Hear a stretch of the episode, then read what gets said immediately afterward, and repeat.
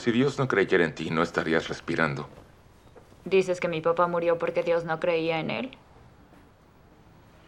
Ru, ah, no me refería a eso. No hay nada que me enfurezca más que ese argumento. Oye, no es a lo que me refería. ¿Sabes? Porque cada vez que alguien sobrevive a un tiroteo o a un maldito terremoto, siempre dicen sobreviví por una razón. Dios me salvó por una razón, tengo un propósito. y es cuando me digo, de acuerdo, lo que dicen es que su vida es más importante que la del niño que murió ese día, o del recién nacido que murió, o la de cualquiera que murió ese día. Tu vida tiene un propósito, ¿cierto? Bueno, ¿por qué tu vida tiene un propósito y la de mi papá no? Porque yo diría que el propósito de mi papá era criarme y a mi hermana. Y estar para mi mamá. Ese era su propósito, creo. Pero ahora está muerto.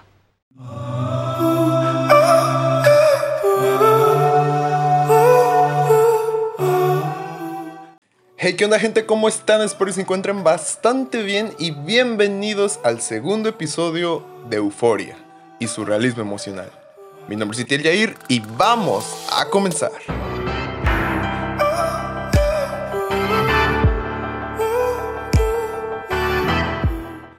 Han pasado dos semanas desde el último episodio de este podcast, en las cuales han ocurrido varios eventos bastante importantes y un poco inusuales. Pero bueno, no tocaremos esos temas ya que hay una infinidad de videos y de artículos que los abordan. Nosotros nos enfocaremos en Euforia. Y no, no me refiero a la primera temporada. Eso ya está en el podcast anterior, así que si todavía no lo has escuchado, te invito a hacerlo. Ya que este es una continuación directa. Pues bueno, para iniciar les quiero comentar que tanto este como el segundo capítulo especial, el de Jules, no estaban planeados. Se tuvieron que hacer debido a la situación que todos estamos pasando. Así es, el COVID. Y sí, también afectó a la producción de la serie. Entonces, ¿qué pasó? Sam Levinson, el creador de esta versión de, la serie, optó por sacar dos capítulos que servirían como puente entre la primera y la segunda temporada, que si todo sale bien y si la situación no empeora más, se comenzará a grabar en marzo de este año, 2021. Pero, ¿de qué van estos capítulos? Al igual que como el primer episodio del podcast, les hablaré sin spoilers, al inicio. Y de este capítulo, ya que estoy asumiendo que ya vieron la primera temporada. Y si aún no ven este episodio especial, les puedo recomendar que lo vean o lo descarguen desde Telegram, que en su momento cuando salió, pues yo fue, bueno, ahí fue donde yo lo vi. Pero actualmente ya está toda la, temporada 1 y los dos capítulos especiales en la página de Cuevana. Digo, si es que no tienen HBO. Si tienen HBO, pues ahí pueden verlo. Aunque me parece que estos capítulos especiales solo salieron para HBO Max. Y aquí la opción en Latinoamérica es HBO Go. Porque pues el, el otro servicio sale hasta junio o julio de este año. Pero pues sí, este, obviamente les digo, va a ser sin spoilers esta primera parte y ya cuando toquen, pues les voy a avisar, así que no se preocupen. Entonces, en esta ocasión le toca el turno a Trouble Don't Last Always, Part 1 Rue. Y si no entendiste mi pronunciación de Oxford, claramente, se traduciría a Los problemas no duran para siempre. Parte 1 Rue. La primera temporada finalizó en que Jules dejaba a Rue en la estación del tren y esta última decide drogarse. ¡Wow! ¿Quién lo diría, no? Pero bueno, el capítulo como tal comienza con Jules y Rue despertando en su feo departamento en Nueva York, que es como ellas le, le dicen ese lugar, y en una relación formal. Ya se están diciendo, hey, ¿qué pedo? ¿Que no acaban de terminar y ahora me lo presentan como que están juntas? Aguanten, aguanten. Les voy a seguir comentando. Jules se alista ya que ya va a la escuela de modas que tanto nos lo hicieron ver en la primera temporada, mientras que Rue la observa, la besa y la ayuda con sus cosas de la universidad. De ahí Jules se va y nos quedamos con Rue en el departamento. Esta va a un cajón y saca una pastilla. Y una especie de tapa o popote, la verdad no sé qué era eso. Pero pues, ajá, saca esas cosas. De ahí se va al baño, tritura la pastilla hasta hacerla polvo para posteriormente inhalarla. De ahí nos pasamos a una escena con una transición bastante increíble a mi parecer, ya que, a ver, hagan de cuenta, estamos en el baño del departamento de Nueva York, ¿no? La cámara se acerca a una foto que está pegada a un espejo y sin un corte, o por lo menos algún corte perceptible, ya estamos dentro del baño, pero de un restaurante. En dicho restaurante no solamente está Ru, sino también está otro personaje que vimos en la primera temporada. Este personaje es Ali. Sí, el bombero ex drogadicto que le ayudó a Ru en la primera temporada dándole unos muy buenos consejos. Y que en esta ocasión será el guía y la especie, y bueno, una especie de terapeuta de nuestra protagonista. Les voy a decir algo. Si ustedes disfrutaron del maquillaje, música, tomas mamonas y cosas así por el estilo de la primera temporada, muy probablemente no les vaya a gustar tanto este capítulo, ya que todo el episodio es una especie de viaje interior de Ru, el cual se basa en una simple plática entre dos personas. Pero hey, antes de que empiecen a comportarse como monos con sarna tratando de cancelar la serie, como el fandom gringo, porque no sale nadie, ¿dónde están mis brillitos? Y las luces neón. Déjenme decirles que si realmente le prestan atención a la conversación de estos dos personajes, lo disfrutarán como no tienen idea. De hecho, se convirtió eh, en mi capítulo favorito por esto mismo.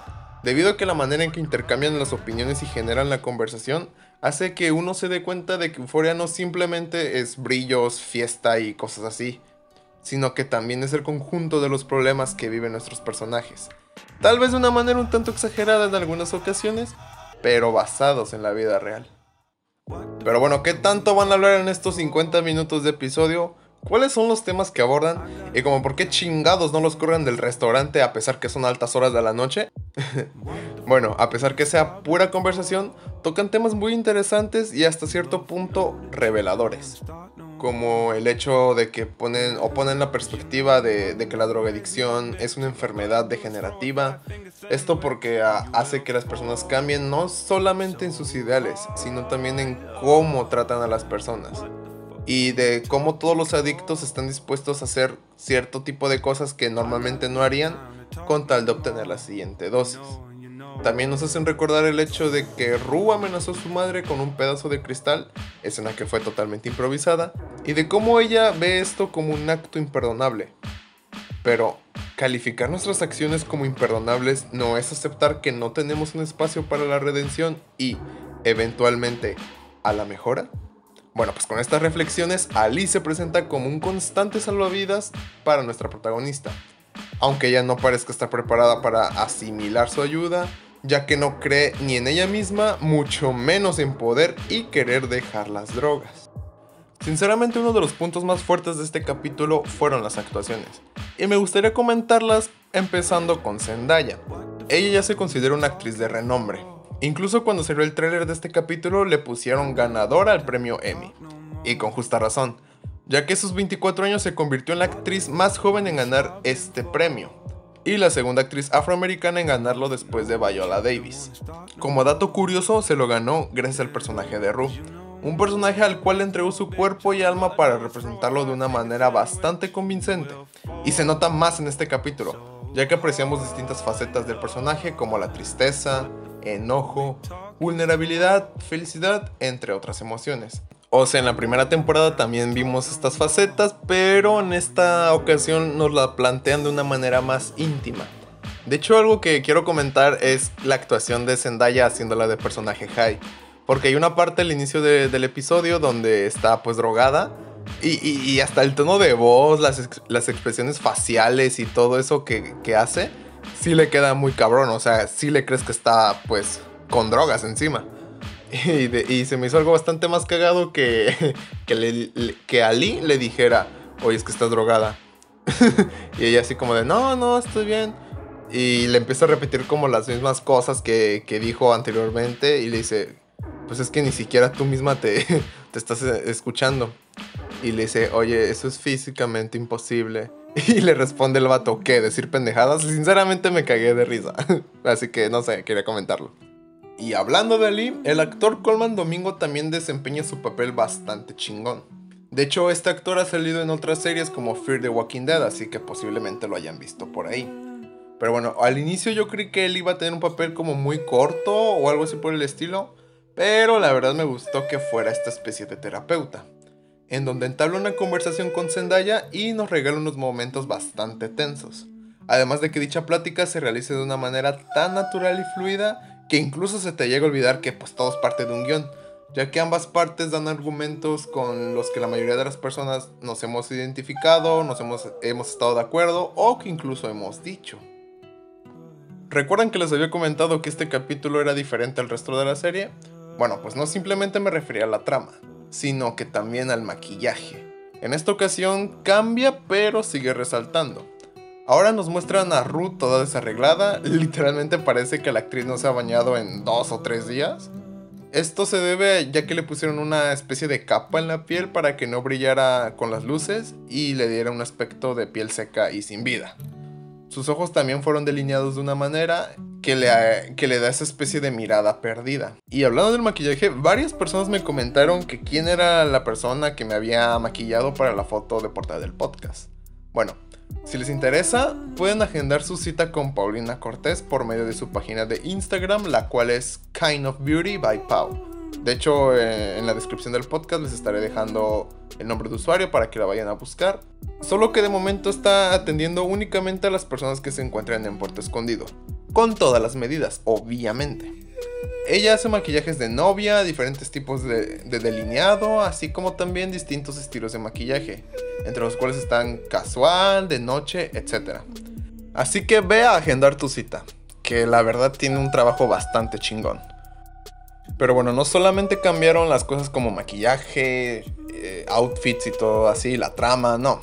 También cambiaron las canciones. En esta ocasión solo tuvimos cuatro pistas, pero la verdad estuvieron colocadas de una manera que quedan perfectas en la serie. Labyrinth siguió siendo el encargado del contenido musical de la serie y por eso escuchamos canciones como Surf de Ty Keaton, Me in 20 Years de Moses Sumley, o Sumei, que en lo personal es mi favorita, así como también dos canciones interpretadas por el mismo productor, las cuales son Mount Everest, que ya lo habíamos escuchado en la primera temporada, y el desolador cover de Ave María. Este último queda a la perfección con el tono navideño del capítulo, ya que sí, nos ponen en contexto de que es Nochebuena o, o Navidad, me parece, una de las dos, pero sí, es una época navideña. Y pues ya creo que a grandes rasgos es lo que puedo comentar sin spoilers, así que si todavía no lo han visto, pues ya les di las opciones como Cuevana, Telegram o incluso Instagram, pero la verdad no sé si sigan activos esos perfiles donde suben series y todo eso. Pero sí, en Cuevana totalmente asegurado que ahí está. O si quieren contratar HBO y lo quieren hacer más legal, pues bueno, allá ustedes. Entonces, a partir de ahora van a haber spoilers del episodio, así que te invito a retirarte si así lo deseas, o si no te interesa, o simplemente te da igual el escuchar los spoilers, o ya viste el capítulo, vamos a continuar. Pues bueno, un tema que me gustaría comentar sería eh, lo relacionado a Dios. Ya que cuando estaba viendo el capítulo me di cuenta que pienso exactamente igual que Ru. Así que no sé si eso es bueno o es malo. Esto debido a que yo también tengo esas mismas preguntas o dudas relacionadas a ese tema.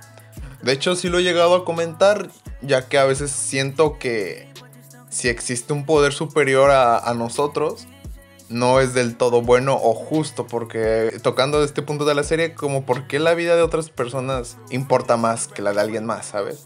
Te diría, ok, va, te creo que es justo en el sentido de varios violadores, asesinos y personas malas en general cuando hacen eso, se mueren, ¿no? Pero al ver que el mundo, bueno, si nos ponemos en la perspectiva de que Dios existe y todo eso, como por qué no se los lleva, es decir, como por qué agarras parejo. No sé si me explico. Como por qué le estás dando cáncer a esta persona que nunca hizo nada malo en su vida. Como por qué mataste a este niño en este terremoto pero dejaste libre y sin ninguna especie de problema al asesino. ¿Saben? Hay ciertas ocasiones en las que sí creo que llega a haber un milagro, ya que está muy cabrón algunas cosas que le sucede a la gente, que dices, güey, eso le puede pasar a alguien más y ya estaría más que muerto. Pero hay otras que digo que si realmente existiera, como por qué no es así. Mm, no sé, es una cuestión que pues ya depende de cada quien. Obviamente que si tú eres creyente, pues es, es respetable, digo, cada quien decide en qué creer. Simplemente no dejes que la religión influya en la salud. Porque me ha tocado ver personas que, ay, es que Dios me protege. Sí, güey, está bien. Pero pues también básate en la ciencia. Porque me ha tocado ver con, con este tema del COVID que hay personas que no se quieren vacunar o que simplemente no usan cubrebocas porque su Dios lo protege. Eso mismo decía el presidente y ve. Sí lo protegieron, sí lo protegieron sus amuletos esos por cierto tiempo, pero pues al final le dio. Y no es como admirable el hecho de, ay mira, me dio COVID y, y no pasó nada, todo gracias al Señor. Está bien, pero pues no mames, no hagan eso. Neta, cuídense gente y no dejen que su religión les, les ciegue la mente. Así que imagínense yo que tengo esta perspectiva, ver esa misma perspectiva reflejada en la serie tras un personaje que de por sí ya me identificaba bien cabrón. El ver que dice eso es como, no mames, sí soy. por más cliché que ya suene esa frase de, güey, sí soy. Pero pues realmente dije eso, güey, ¿qué pedo con Ru? Literalmente soy yo. este, pero sí, este tema me, me pareció bastante, bastante serio y curioso. Porque pues ellos lo plantean como en un diálogo con ciertos toques de humor y el, no sé, el verlo en, en tercera persona hace que diga, ok, entonces hay personas que piensan igual que yo y también tienen estos conflictos. Y realmente quería, o bueno, creía que me iban a, a dar una respuesta, pero no fue así, simplemente se limitó a decir que pues la vida funciona de diferente manera y cosas que también digo, ok, Simón, pero entonces si funciona de, de tal manera, no sé, no le veo tanto sentido a, a, a idolatrar a alguien que sabemos que no es perfecto.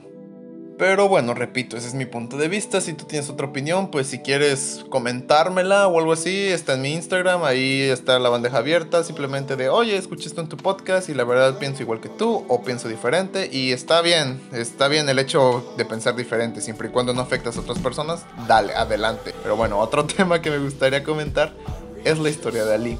Primero nos lo presentaron como un güey que no puede ver a sus hijos debido a que cometió algo. Pero, ¿qué fue esto que cometió? Pues bueno, resulta que él le pegó a su esposa en frente de sus hijos. Sí, eso mismo que vivió él con, bueno, en su infancia y que hizo que, cre que creciera con un odio intenso hacia su padre. Y la verdad no me imaginaba que este personaje iba a tener ese trasfondo, sobre todo porque antes de que nos contaran qué onda con su vida, nos pusieron esa, bueno, esa secuencia, ese plano con la canción de Me in 20 Years, que es una canción que Jules le manda a Ru por medio de, de mensaje diciéndola que le extraña.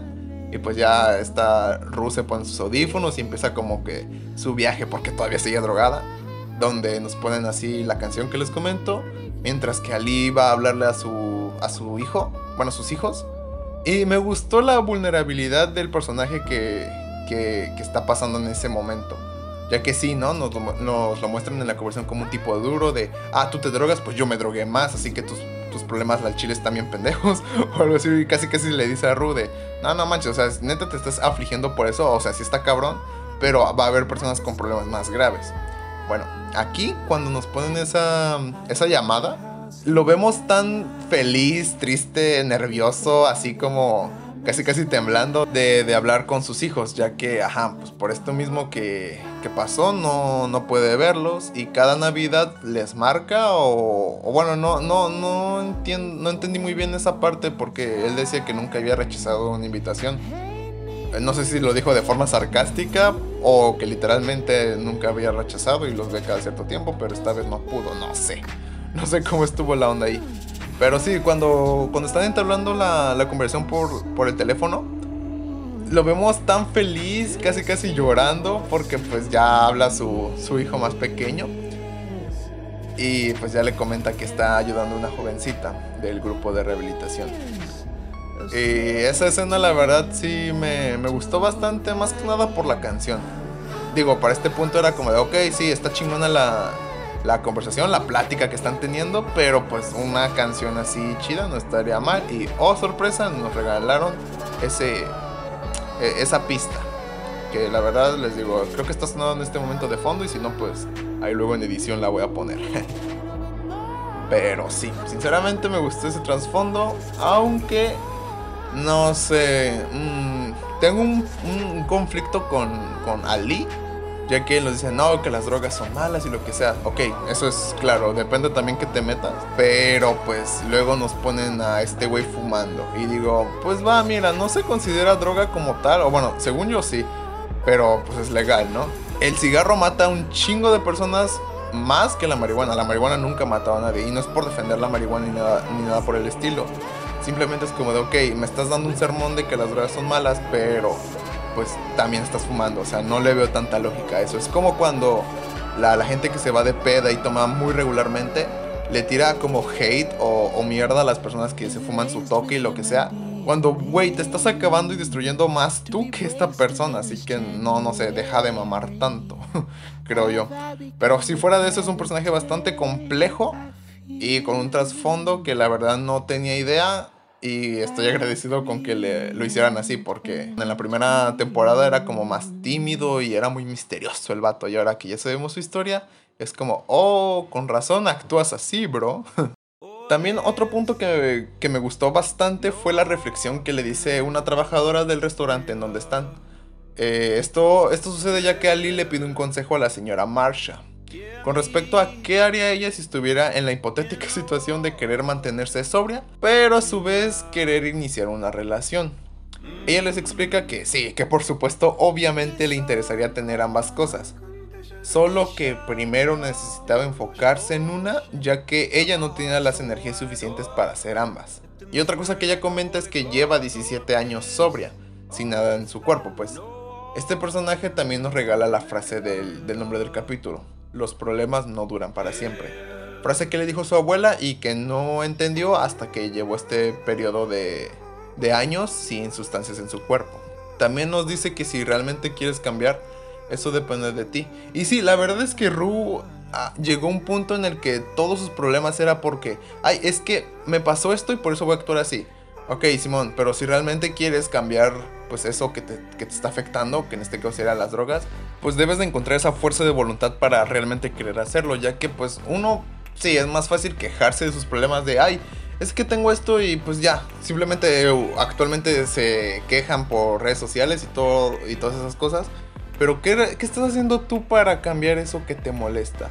Obviamente sí hay situaciones en las que pues no depende de ti, sino de la sociedad. Pero cuando son problemas personales, pues sí, el hecho de, de quedarse con los brazos cruzados no vas a resolver nada. Y aplica también para otros temas como las relaciones tóxicas. Luego hay gente que se queja de, ay, no sé, es que mi novia es así o mi vato esto y no sé qué. Y luego, ok, si tienes pues estos problemas, pues coméntalos con tu pareja y si no llegan a nada, pues busca otra alternativa, ¿no crees? Pero el hecho de no hacer nada, pues no va a resolver tu problema. También nos enteramos de que ciertas cosas que vimos a lo largo de la serie no pasaron tal cual nos contó Ru, o incluso nunca sucedieron. Un ejemplo de esto es cuando se van a tatuar los labios. De hecho, la primera vez que vi esa escena sí entendí que era como de mame, ya que pues primero es como de, ay sí, vamos a llevar nuestra relación tranquila y de repente, ¡pum!, ya tatuajes eh, adentro del labio. Es como de, ah, no mames, qué cagado. Pero hay gente que al parecer sí se lo creyó. Y bueno, ¿esto a qué va?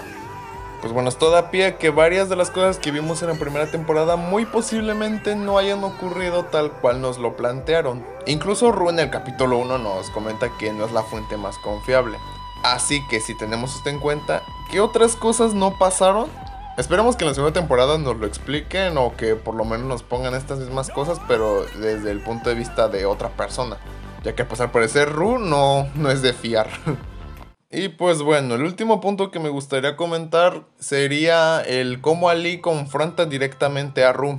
Él le dice así tal cual que es una adicta. Y que por más que ella dijera que era una adicta funcional, sabe que eso no es cierto.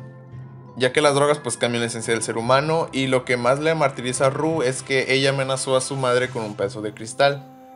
Por lo cual ella piensa que todas las cosas malas que le están pasando pues tiene una justificación, que era lo que les comentaba al inicio. Aunque sinceramente lo que más me impactó fue la pregunta que le hace Ali a Ru. ¿Cómo quiere ser recordada? Esto debido a que ella le comentó que no pensaba en quedarse mucho tiempo aquí, bueno, en, en este mundo, ¿no? Lo cual después de un largo silencio donde nuestra protagonista llora y reflexiona, finalmente le responde, como alguien que en verdad intentó ser algo que no pudo ser. Ah, bueno, y es así como terminamos la reseña de, este capítulo. La verdad siento que fue una montaña de reflexiones y emociones. Además, siento que cada persona que decida verlo le va a dar un significado bastante intrínseco hacia su persona. Ya sea porque está pasando por una situación similar a la de Ru con respecto a las drogas, el conflicto con la religión, O simplemente porque está a punto de dejarlo todo atrás. No sé si me entienden. Y si no es directamente a ti, pues mínimo ubicas a alguien que haya pasado estas situaciones. Así que sí, Euforia nuevamente nos vuelve a dar ese realismo emocional que tanto caracteriza a la serie. Y ya vieron que no hay necesidad de armar un set mamón o ponerle maquillajes poca madre a las actrices. Digo que también se agradece, pero pues ya vieron que no es indispensable si se tiene una buena historia y un guion que te respalden. Sin duda alguna, el capítulo está lleno de reflexiones, ya que abarca varios temas que dan pie a iniciar una conversación. Además de que la forma en que nos plantean los problemas, situaciones o temas es muy mundana. Es decir, podría ser una plática que tendrías con algún conocido de cierto tema, que en este caso es una chica drogadicta de 17 años que se siente afligida por todas las cosas que ha hecho debido a las drogas. Desde ir a la casa de su dealer a insultarlo porque no le quiso vender las sustancias, hasta amenazar a su madre. Como lo comentó Ali, para la mayoría de nosotros sí es una situación fuerte, nadie lo, lo, está negando. Pero él ayuda y nos ayuda a entender que tal vez esos problemas que nos atormentan, bueno, que le atormentan a Ru, tengan una solución que no estamos viendo. Y para ello necesitamos el apoyo de terceras personas para poder solucionarlos. En el caso de, de Ali fue el Islam, pero en el de Ru fue el hecho de tener esta conversación. Eso sí, te pueden dar mil y un consejos, varias formas que desde el punto de vista de la otra persona pueda solucionar tu, tu situación, tu problema o tu duda. Pero al final de cuentas depende de cada uno el realizar las acciones o el tomar los consejos para que así podamos salir del problema. También nos deja como lección que no debemos depender de las drogas. bueno, eso es algo obvio, pero también no debemos depender de las personas. Ya vimos en la temporada 1 el caso de Nate y de Maddie. Es un clarísimo ejemplo de lo que puede hacer la dependencia hacia una pareja, a tal grado de llegar a mentirle a la policía, lo cual es un delito.